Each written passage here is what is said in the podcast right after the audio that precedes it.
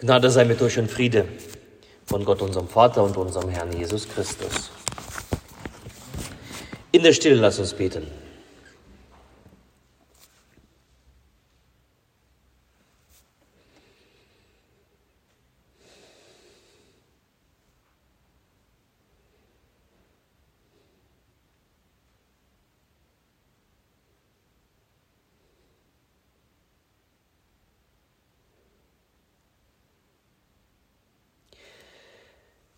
Herr, dein Wort ist meines Fußes Leuchte und dein Licht auf meinem Wege. Amen. Ich habe meine Predigt genannt, die Kirche als die beharrlich betende Witwe. Der heutige Predigtext, er schließt genau an, wo er letzten Sonntag endete. Es ist immer gut, sonntags in Gottesdienst zu gehen, zu hören, was Gott uns sagt und das Kirchenjahr hängt ja miteinander zusammen. Und der Bibeltext von heute, der schließt an die Frage an vom letzten Sonntag, wann kommt das Reich Gottes? Wir haben es gelesen, Lukas 17. Wir erinnern uns an die zwei Aussagen Jesu, an die Antworten auf diese Frage, wann kommt das Reich Gottes? Die erste, für uns Christen gibt es eine Gewissheit, dass das Reich Gottes schon mitten unter uns ist und wo wir uns um Jesus versammeln, um sein heiliges Wort zu hören, um sein Mahl, um Gemeinschaft mit Gott zu haben, Gemeinschaft untereinander, da wirkt das Reich Gottes für uns kräftigend und tröstend. Dann ist das Reich Gottes mitten unter uns. Da gibt es keine Notwendigkeit, etwas anderes zu suchen. Das Reich Gottes ist schon da in unserer Mitte. Und die zweite Antwort auf diese Frage, wann kommt das Reich Gottes, beantwortet Jesus unter anderem mit der Person des Noah, der auf die Heimsuchung Gottes wartete, auf die Sinnflut, 120 Jahre, ohne dass sie ihn irgendwann von einem Tag auf den anderen überraschte. Und er war in der Erwartung, in der Erwartung wirkte er an der Arche, die ihm und seiner Familie zur Rettung werden sollte. Sein Wirken ermöglichte nicht nur die Rettung seiner Familie, sondern die Weiterexistenz der gesamten Tierwelt. Für uns als Christen bedeutet es in dieser Haltung des Noah zu leben, zu leben in der sehnsüchtigen Erwartung, dass sich das Reich Gottes vollständig und endgültig entfaltet und doch nicht mit, ja, mit in den Schoß zusammengelegten Händen.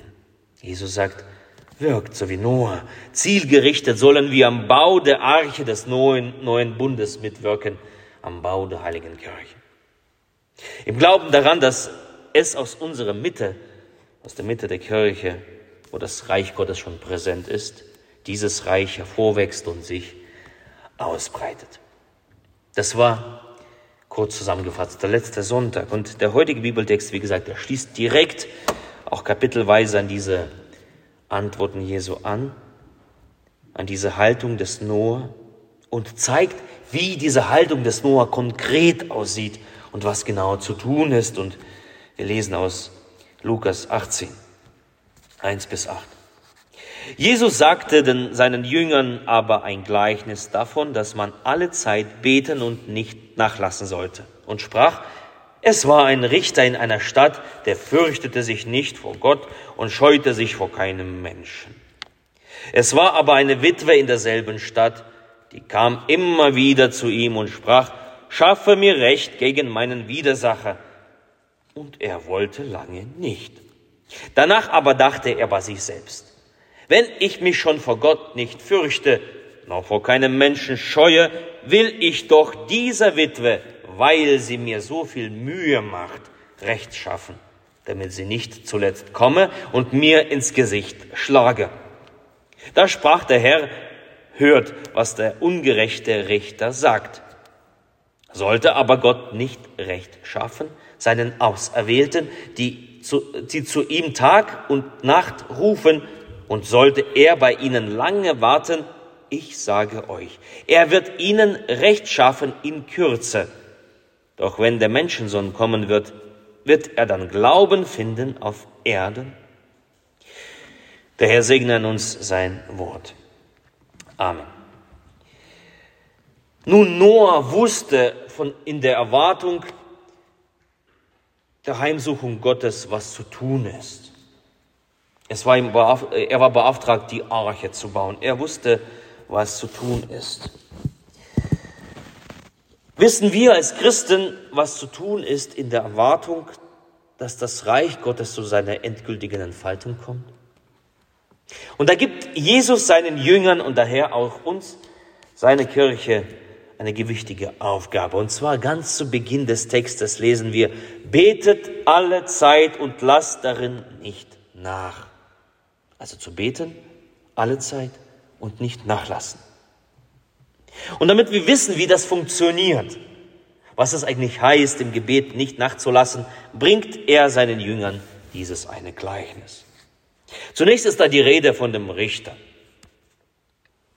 Dieser Richter, er fürchtet weder Gott, noch hatte er Scheu vor den Menschen. Ein gewissenloser, korrupter Mensch. Zu den schlimmsten Dingen dieser Welt zählt ein korruptes Rechtssystem, wenn das Recht gebeugt wird oder wenn es vernachlässigt wird, wenn es Richter gibt, die das Unrecht sehen, aber nichts tun, kein Recht sprechen. Wenn man sich auf die Rechtsprecher nicht mehr verlassen kann, das gehört zu den schlimmsten Dingen dieser Welt.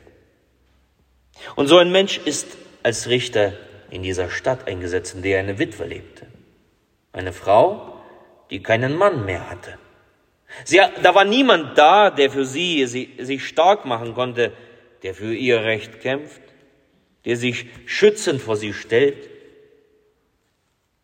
Wie schwer muss es für diese Frau in dieser Stadt gewesen sein? Denn da war dieser eine Widersacher, wohl ein gemeiner Mensch, der ihr das Leben schwer machte.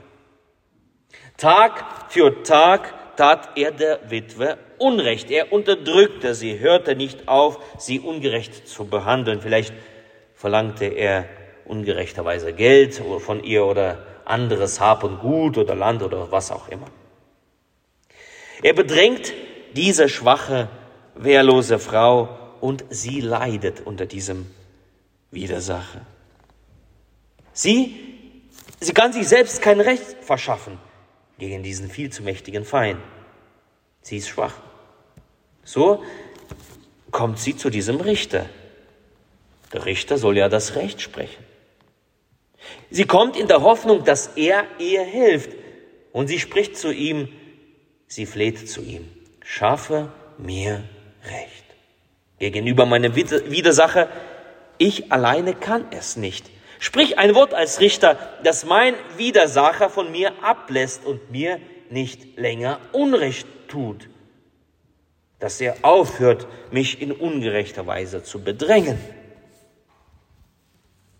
Zum Richter kommt die Frau nicht zum ersten Mal mit der Bitte. Es heißt, sie kam immer und immer wieder. Doch die Reaktion des Richters, sie bleibt lange Zeit aus. Er will einfach nicht. Er hat keine Lust. Er hatte nicht vor, dieses in dieses Unrecht einzugreifen. Er hat einfach kein Interesse daran, dem Bösen seine Grenzen aufzuzeigen. Er schweigt zu dem Unrecht. Er lässt es laufen, er lässt es geschehen. Ein Elend für die Stadt und ein Elend für die betroffene Frau. Aber die Witwe, sie lässt nicht locker, denn sie glaubt an die Gerechtigkeit. Und die Gerechtigkeit, die, sie steht höher als der Richter. Sie glaubt daran, dass ihr Gerechtigkeit widerfahren muss. Und sie kommt immer wieder und immer wieder und, und geht ihm auf die Nerven, diesem Richter. Und am Ende, diese Beharrlichkeit zahlt sich aus. Der Richter wird aktiv. Zwar aus reinem Eigeninteresse, aber er wird aktiv. Das Ganze wird ihm auf einmal lästig. Er will diesen ganzen Stress nicht mehr, diese ganze Frau, die den ganzen Tag und jeden Tag stresst und, und immer wieder zu ihm kommt. Er hat Angst vor der Beharrlichkeit, Beharrlichkeit der Witwe dass sie am Ende so sauer werden könnte, dass sie handgreiflich werden kann und ihm ein blaues Auge verpassen könnte. Am Ende spricht er Recht. Er verschafft ihr Recht. Am Ende lohnt sich der Aufwand, die Beharrlichkeit dieser einer Frau. Nun, Jesus erzählt dieses Gleichnis, wie gesagt, als Beispiel für seine Kirche, für die Aufgabe der Kirche, von dir und mir. Jesus stellt die Beharrlichkeit dieser Witwe als Vorbild für das Beten der Kirche und zeigt darin, die Kirche Jesu Christi ist eine beharrlich betende Witwe. Die Beharrlichkeit im Gebet ist der Vergleichspunkt dieses Gleichnisses.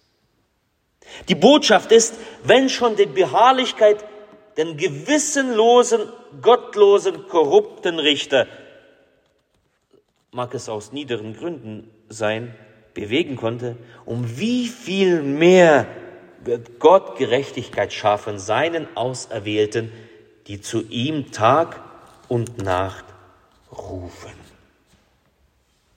Das Rufen zu Gott im Gebet als Kirche Jesu Christi hat diese große Verheißung, dass am Ende Recht gesprochen wird. Die Auserwählten, wer sind das? Das bist du und das bin ich. Das ist die heilige Kirche. Und die erste Aufgabe der Kirche in der Erwartung des Reiches Gottes ist das beharrliche Beten, das Hintreten, das Offenbaren vor dem Richterstuhl und das Beten um Recht, um Gerechtigkeit. Und hier steht es geschrieben, schwarz auf weiß, Tag und Nacht, vor den Richter zu erscheinen und zu beten. Wie ein Wächtergebet. Ein Wächtergebet der Kirche ist nicht nur eine weitere Veranstaltung, die wir nun ja besuchen können oder nicht, in unserer, ob wir dafür Zeit haben oder nicht. Das Gebet, das beharrliche Gebet um das Kommen der Gerechtigkeit Gottes ist ein Gebot Christi für die Kirche in der Haltung eines Noah.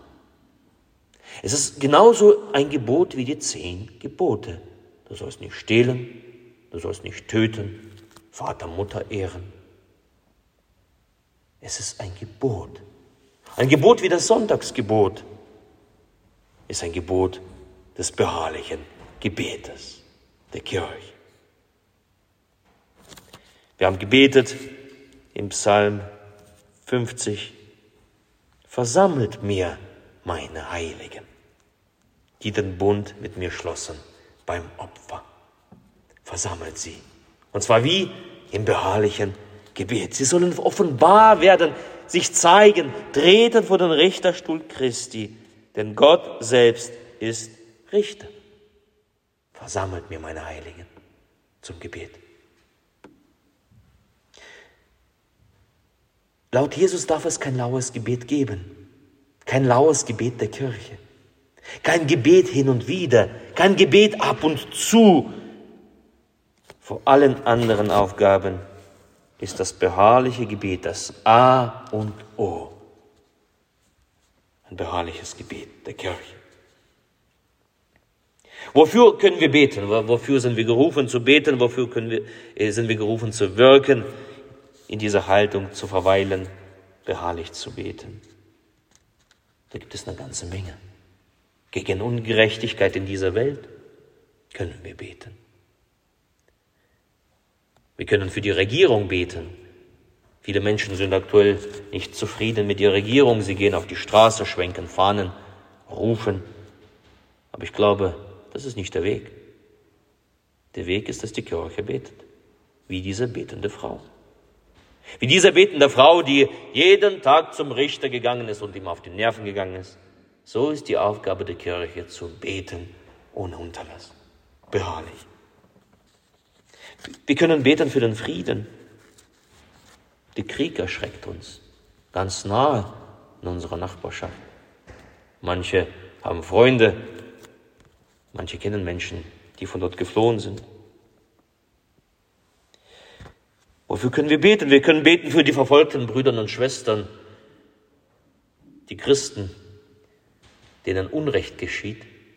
Die Kirche ist gerufen, beharrlich zu beten, für sie die Hände zu falten und zu beten, Gott, verschaffe Recht. Wofür können wir beten? Für die geistlichen Leiter und Lehrer unserer Kirche. Manche fragen, wo geht es mit der Kirche hin? Aber da frage ich zurück, wie viel wenden wir auf für das Gebet für unsere Lehrer und für unsere Leiter? Geistliche Lehrer und geistliche Leiter. Wenn es kein Gebet gibt, gibt es keine Gebetserhörung. Wofür können wir noch beten? Dafür, dass Gott seine Kirche durch diese Zeit des Unrechts führt und leitet, sie bewahrt, bewahrt vor der Irrlehre, vor Irrnissen, vor Versuchung des Teufels. Wir können beten für die Kranken und Schwachen, auch mitten unter uns. Ja, dafür können wir beten, dass Gott anrührt, dass Gott heilt. Jakobus 5 ist uns die als Hilfe wenn jemand krank unter euch ist, so lasse er rufen die Ältesten der Gemeinde, dass sie kommen, auf ihn die Hände auflegen und über ihm beten. Das ist ein Gebot. Es ist nicht nur ein Angebot, ein Gebot. Und wir sind gut daran, gehorsam zu sein. Zu beten für die Familien, für unsere Kinder. Nicht auf die Kinder zu schimpfen, dass sie so unerzogen sind für die Kinder die Hände zu falten, zu beten für das Volk Israel, zu beten für die Anliegen der Gemeinde. Es gibt so viele notwendige Dinge zu beten. Und Gott sagt, rufe mich an in der Not, so will ich dich erretten und du sollst mich preisen. Die Kirche Jesu Christi ist eine beharrlich betende Witwe mit der Aufgabe, beharrlich zu beten, vor den Richter zu treten. Beten um Gerechtigkeit bedeutet für Gottes Ordnung zu beten. Und zwar Gottes Ordnung in jedem Bereich. Wenn etwas in, in Unordnung geraten ist, dann ist es Unrecht. Aber wir sind gerufen, beharrlich zu beten, dass diese Ordnung in unser Alltag, in unser Leben hineinkommt. Jeden Bereich unseres Lebens. Dort, wo das Leben vom Feind bedrängt oder angegriffen wird, dort sollen wir beten für Gottes Ordnung, für Gottes Gerechtigkeit. Gerechtigkeit ist eine Überschrift für die Gottesordnung. Zu beten, beharrlich zu beten, dazu sind wir gerufen, du und ich persönlich. Wir sollen es tun. Warum? Weil wir an die Verheißung glauben. So wie diese eine Frau, diese Witwe, geglaubt hat, dass sie im Recht ist, dass ihr Gerechtigkeit widerfahren muss. So haben wir doch die Verheißung, dass Gott Recht spricht, dass Gerechtigkeit verschafft wird von Gott. Und zwar in Kürze steht da. Aber was müssen wir dafür tun? Beharrlich beten, Tag und Nacht als Gottes Auserwählten. Probieren wir es doch aus, Tag und Nacht zu beten. Geschieht nichts? Vielleicht beten wir nicht Tag und Nacht beharrlich. Vielleicht, hab, ha, ha, äh, vielleicht haben wir nicht diese Beharrlichkeit der Witwe. Doch Jesus sagt, ich stelle sie, dieser Witwe, euch als Vorbild und ihre Beharrlichkeit zum Vorbild. Lasst uns beharrlich beten und so wirken in dieser Welt wie diese Witwe, wirken wie dieser Noah in der Erwartung des reichen Gottes, der nicht die Hände in den Schoß gelegt hat. Lasst uns rufen, Maranatha, komm, Herr Jesus, komme bald, durchdringe alle Lebensbereiche mit deiner Gerechtigkeit, bring Recht und bring deinen Frieden. Dazu sind wir gerufen als Kirche Jesu Christi, als eine beharrlich betende Witwe. So lass uns alle Zeit rufen, Maranatha, komm, Herr Jesus. Und der Friede Gottes, der höher ist als alle Vernunft, der bewahre eure Herzen und eure Sinne in Christus Jesus. Amen.